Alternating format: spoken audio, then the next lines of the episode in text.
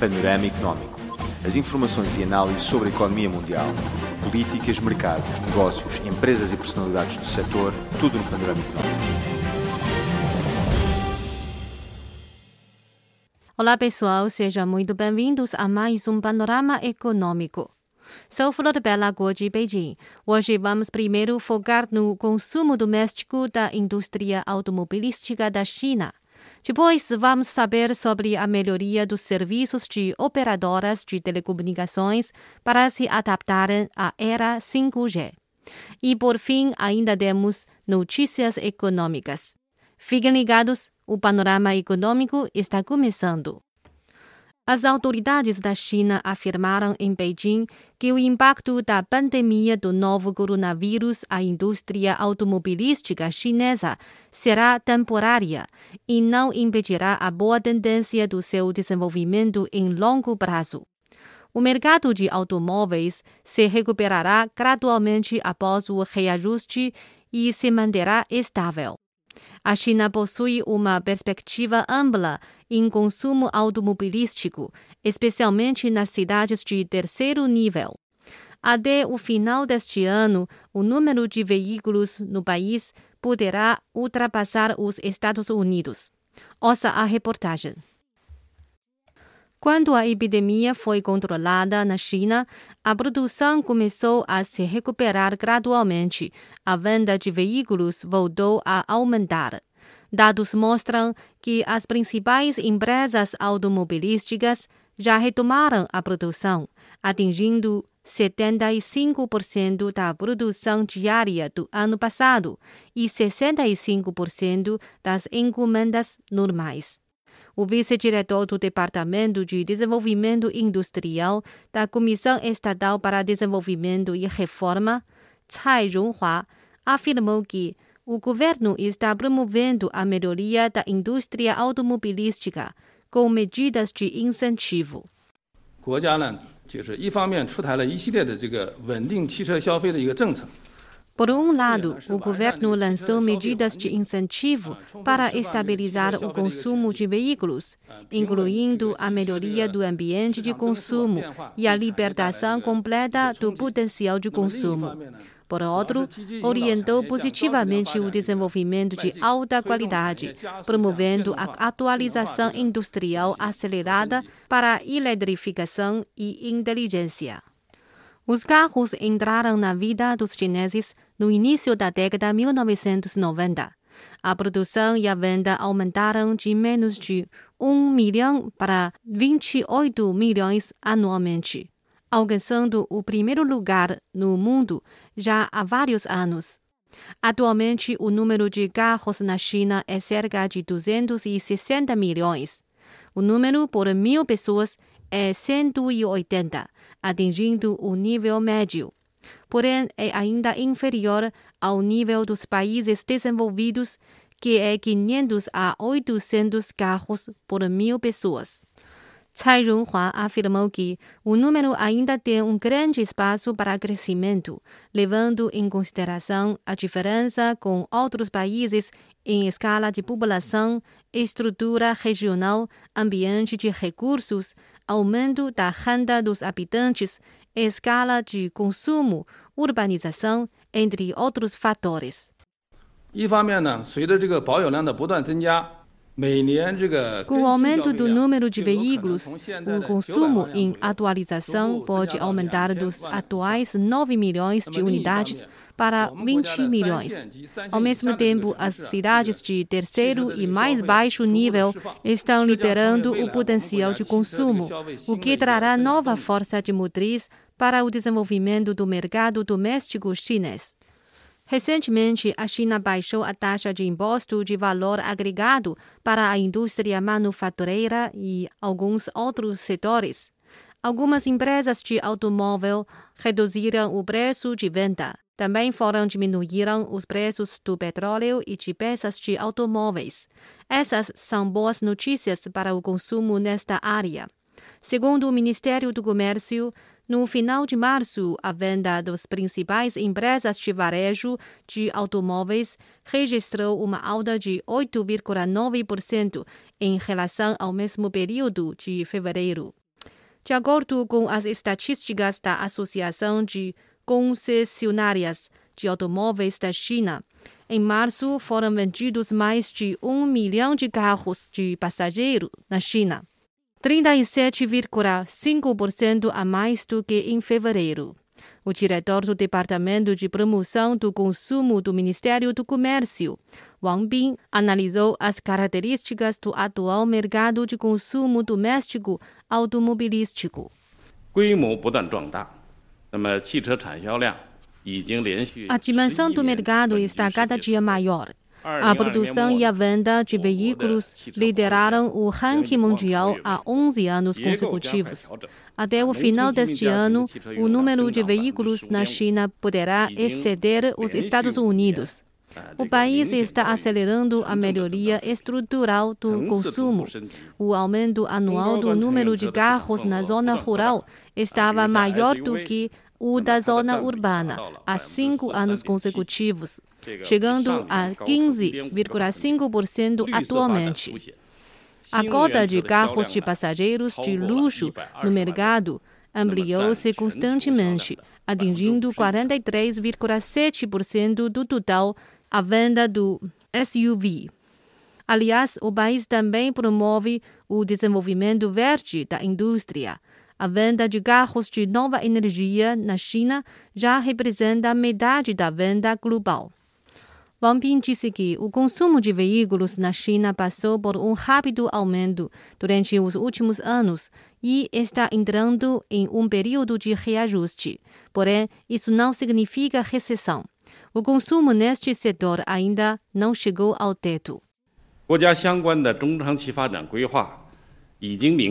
No planejamento nacional de longo e médio prazo, está determinado o caminho de desenvolvimento da indústria automobilística para baixa emissão de dióxido de carbono, informatização e inteligência. Ao considerar integradamente o nível de desenvolvimento econômico, a construção de infraestruturas públicas e a capacidade de recursos, acreditamos que nos próximos 10 anos, o consumo de veículos na China ainda tem um grande espaço para aumentar. Este é Panorama Econômico. Sou Flor Bela Guo de Beijing.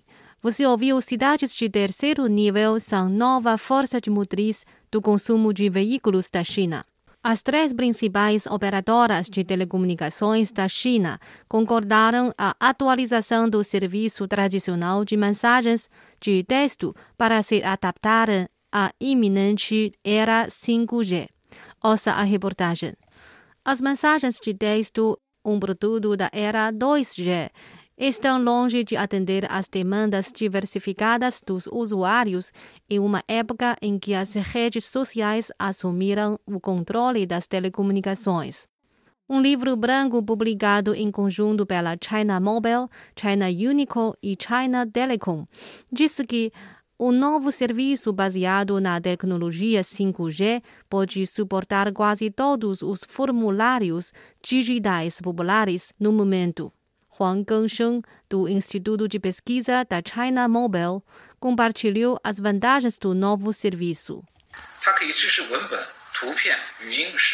As mensagens 5G suportam várias formas, incluindo não só textos, mas também imagens, áudios e vídeos. Ele pode fornecer aos usuários serviços inteligentes, individualizados e interativos, recorrendo a Big Data, computação em nuvem e inteligência artificial. A função de troca de informações das mensagens 5G também permitirá que os usuários realizem tarefas como comprar passagens de trem, fazer reservas ou chamar um táxi por meio de mensagens de voz ou clicar em palavras-chave. Também suporta a transmissão de informações criptografadas e de senhas gráficas garantindo assim uma melhor proteção da privacidade dos usuários.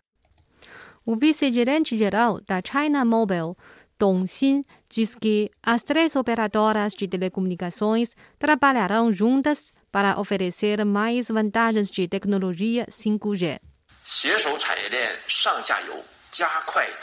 Trabalharemos com todas as indústrias para acelerar o desenvolvimento de mensagens 5G. Queremos tornar a tecnologia 5G aplicável em mais setores e ajudar mais indústrias e se tornarem digitalizadas, conectadas em rede e aplicando tecnologias inteligentes. Prevê-se que a China terá 580 milhões de usuários de 5G até 2025, representando mais de 40% do total global. Até agora, mais de 86 mil estações base 5G já entraram em funcionamento em todo o país. Os serviços de dados 5G fornecidos pela China Mobile e China Telecom receberam mais de 26 milhões de assinaturas no total. Este é Panorama Econômico. A seguir, teremos duas novidades econômicas.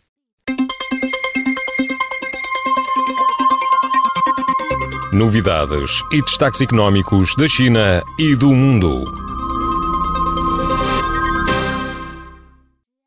Em 2019, a China superou os Estados Unidos tornando-se a principal fonte de pedidos internacionais de patentes arquivados na Organização Mundial da Propriedade Intelectual, OMPI, informou a instituição em um comunicado. Com 58.990 pedidos submetidos em 2019 via Sistema de Tratado de Comunicação em Matéria de Patentes da OMPI, a China ultrapassou os Estados Unidos, que apresentaram 57.840 pedidos no mesmo ano, como o maior usuário do sistema TCB. Essa posição anteriormente era ocupada pelos Estados Unidos desde que o TCB começou a operar em 1978. Segundo o diretor-geral da organização, Francis Gary, em 1999, a OMPI recebeu 276 pedidos da China. Em 2019, esse número subiu para 58.990, representando um aumento de 200 vezes em apenas 20 anos. Em 2019, os cinco principais usuários do TCP foram China, Estados Unidos, Japão, Alemanha e Coreia do Sul. Pelo terceiro ano consecutivo, a gigante chinesa de telecomunicações, Huawei, foi a maior solicitante corporativa de patentes em 2019, com 4.411 solicitações publicadas. Em seguida aparecem a Mitsubishi Electric Corporation do Japão, Samsung Electronic da Coreia do Sul, Qualcomm dos Estados Unidos e Guangdong Oppo Mobile Telecomunicações da China. A lista dos 10 maiores solicitantes é composta por quatro empresas da China, duas da Coreia do Sul e uma da Alemanha, Japão, Suécia e Estados Unidos. Entre as instituições de ensino, a Universidade de Califórnia manteve seu primeiro lugar, com 470 inscrições publicadas em 2019. A Universidade Tsinghua, na China, ficou em segundo lugar, com 265 inscrições, seguida pela Universidade de Shenzhen, da China, Instituto de Telecomunicações de Massachusetts e Universidade de Tecnologia do Sul da China. Francis Gary disse que o rápido crescimento da China para se tornar o principal solicitador de patentes internacionais via OMPI mostra uma mudança de longo prazo no foco na inovação em direção ao Oriente. Com os candidatos baseados na Ásia agora representando mais de metade de todas as solicitações do TCP. Embora a propriedade intelectual esteja cada vez mais no centro da concorrência global, é importante lembrar que a inovação não é um jogo de suma zero, disse Gary, acrescentando que um aumento líquido da inovação global significa novas tecnologias de comunicações e novas soluções para desafios globais que beneficiam todos onde quer que vivam.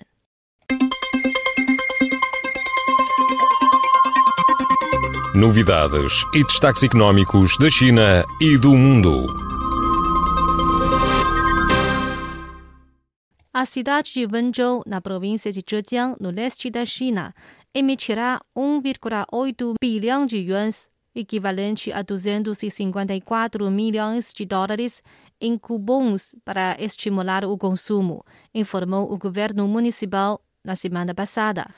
A partir das 10 horas de sábado, os residentes em Wenzhou, um importante centro comercial da província, poderão solicitar os cupons no Alipay, um aplicativo de serviço de pagamento online do Alibaba. Milhões de cupons no valor de 68 yuans cada serão distribuídos.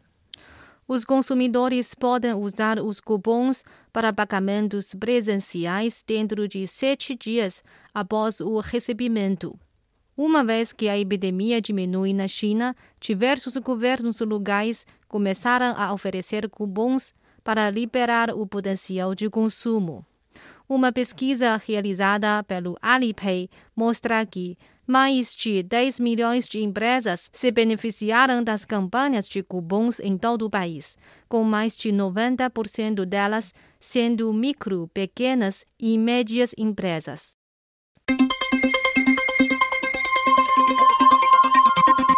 Novidades e destaques económicos da China e do mundo.